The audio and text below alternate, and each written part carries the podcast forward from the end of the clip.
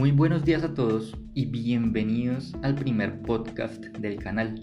En esta oportunidad hablaré sobre la contradicción que tenemos los colombianos y latinoamericanos en general en cuanto a economía y política. Les daré un ejemplo rápido. Ustedes han escuchado a algunas personas decir algo así como, nos cobran muchos impuestos, hay que parar este robo. Esto se escuchó muchísimo con la última reforma tributaria y de salud pero también esas mismas personas hablan de un Estado que les garantice salud y educación gratuita, mayores subsidios, más impuestos a los ricos, distribución de la riqueza y muchas cosas más. ¿Han podido notar la contradicción? Bueno, si no lo han hecho, no se preocupen, yo intentaré mostrarles ahora.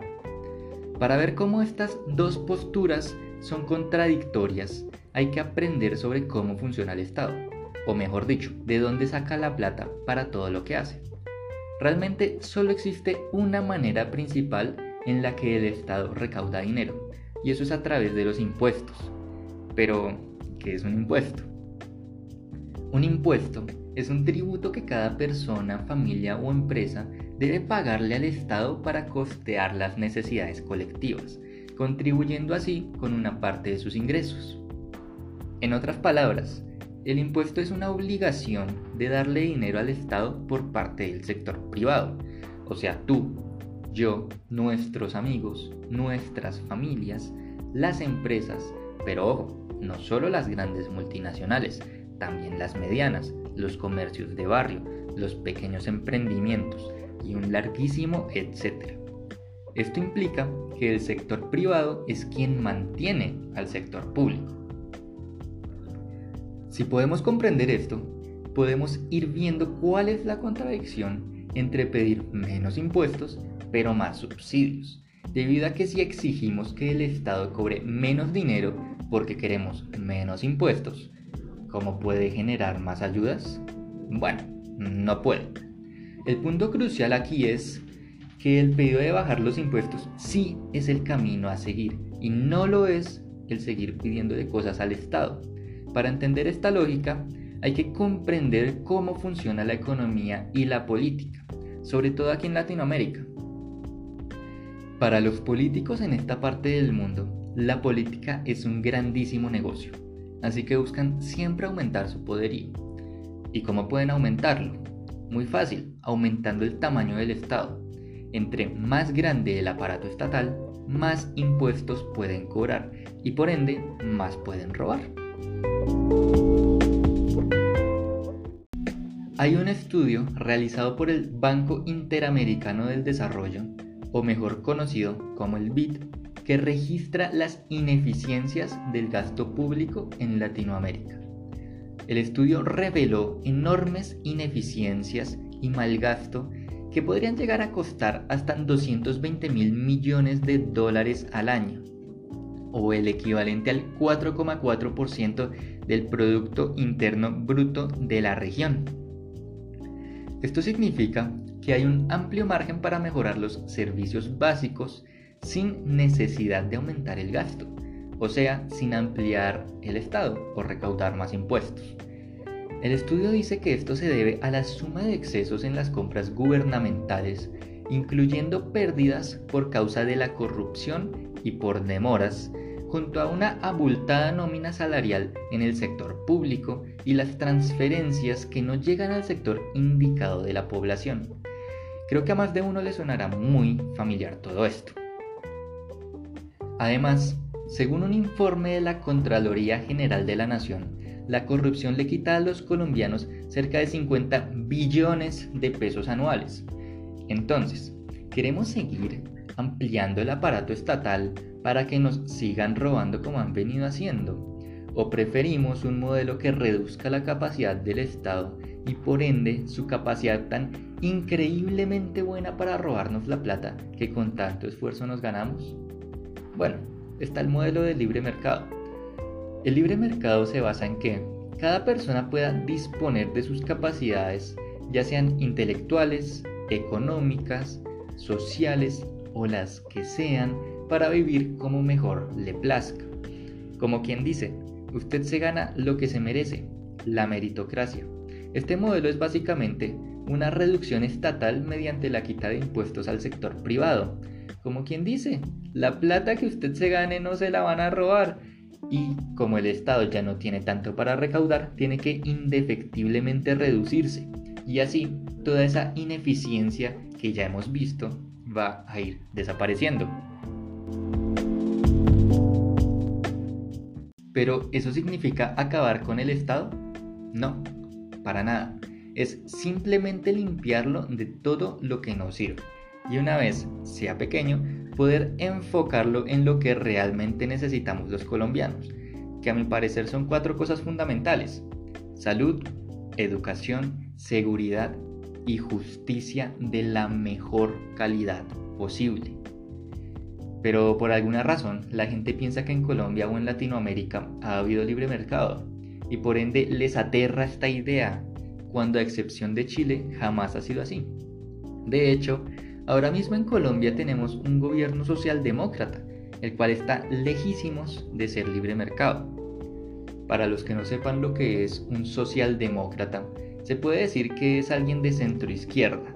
Así que imagínense, si pensamos que alguien de centro izquierda es libre mercado, ¿qué tan corrida tenemos la métrica con la que medimos a los políticos y sus acciones? Pero, ¿cómo puedo decir que el gobierno es socialdemócrata si se autoproclama libre mercado? Bueno, muy, muy simple. Uno no se debe dejar guiar jamás por el discurso de ningún político.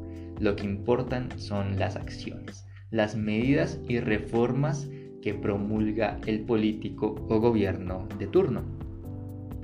Con esta reforma tributaria nos podemos dar cuenta muy fácilmente que querían ampliar la recaudación del Estado y por ende agrandarlo, por lo que esta reforma era de corte socialista y así muchas medidas, pero ojo, no solo de este gobierno, sino también de anteriores.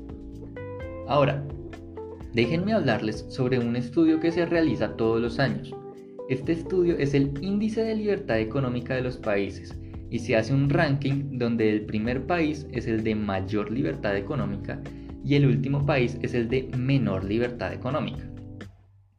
Les quiero comparar el ingreso medio de los tres países de mayor libertad y el ingreso medio de los tres peores. Además de mostrarles un ejemplo en concreto con Colombia, Chile y Argentina para cerrar mi punto. Tengan en cuenta que todo lo que yo he dicho y diré son datos sacados de fuentes confiables, las cuales podrán encontrar en la descripción de este podcast. Por ende, no me estoy inventando nada, solo les muestro la realidad del mundo en el que vivimos y pocas veces analizamos rigurosamente. En el primer lugar de los países más libres del mundo en materia económica tenemos a Singapur. Este país cuenta con un salario medio de 3.827 euros. Sí, aquí escucharemos cifras altas e incluso hasta irreales para algunos, pero eso nos debe despertar y hacernos caer en cuenta lo mal que estamos. Después tenemos a Nueva Zelanda con un salario medio de 2.385 euros. El último de esta lista es Australia, el cual tiene un salario medio de 3.081 euros. También hay que tener en cuenta que Singapur era un país asiático muy pobre hasta hace menos de 70 años. La recuperación y el bienestar económico que le dio el libre mercado a este país es la muestra más grande del por qué este modelo funciona. Y también habrán notado que Estados Unidos no es de los países más libres económicamente hablando como mucha gente cree. De hecho, este país está en la posición número 20. Ahora vamos con los tres peores del estudio. El peor país, el premio al sometimiento económico, se lo lleva Corea del Norte. Tiene un salario medio de... Mm, bueno, eh, no se sabe. El secretismo de este país es elevadísimo, así que sus números económicos solamente se pueden estimar. Y ya que no revelan cifras oficiales, lo dejamos en que no se sabe. El siguiente de la lista tenemos pues a nuestro querido vecino Venezuela. Su salario medio es de 26 dólares. Y en tercer lugar tenemos al favorito de los socialistas, tenemos a Cuba. Su salario medio es de 26 euros. Creo que con estos salarios realmente no importa tener empleo o no, igual te mueres de hambre. Hablamos de un dólar diario para vivir. También tenemos que tener en cuenta que estos tres países que acabo de nombrar son dictaduras, aunque algunos sectores no las consideren como tal. También podemos ver cómo un Estado grande es el favorito de los gobiernos dictatoriales, porque entre mayor Estado, como dije antes, mayor control tienen sobre la población y obviamente sobre la economía. Además podemos observar que entre mayor Estado, menos ingresos tiene la gente. En cambio, con una economía libre, las personas pueden salir adelante por sí mismas, generando riqueza y sacando a su país adelante, cuidándolos de gobiernos ladrones y dictatoriales. Para terminar la comparativa, veamos tres países de Latinoamérica, a ver si se cumple la premisa que he estado manejando. Como dije, agarramos a Chile, puesto número 19 en este ranking y el más alto de Latinoamérica. Colombia, puesto número 49 y Argentina, puesto número 148. Sí, señores, 148. Argentina está en la inmunda, aunque aquí en Colombia les pisamos los talones en algunas métricas, ya las vamos a ver. Además, en un futuro podcast hablaré de Argentina, un hermoso pero destruido país. Empezaré por el salario mínimo, del que tanto nos gusta hablar aquí en Latinoamérica. Chile tiene un salario mínimo de 441 dólares. En cambio, Colombia tiene un salario mínimo de 261 dólares, eso es casi la mitad. Y Argentina tiene un salario mínimo de 243 dólares y bajando. Ahora hablemos de pobreza, un indicador que preocupa muchísimo por estos, por estos lares. En Chile tienen solamente un 8,6% de su población en la pobreza. ¿Por qué digo solamente?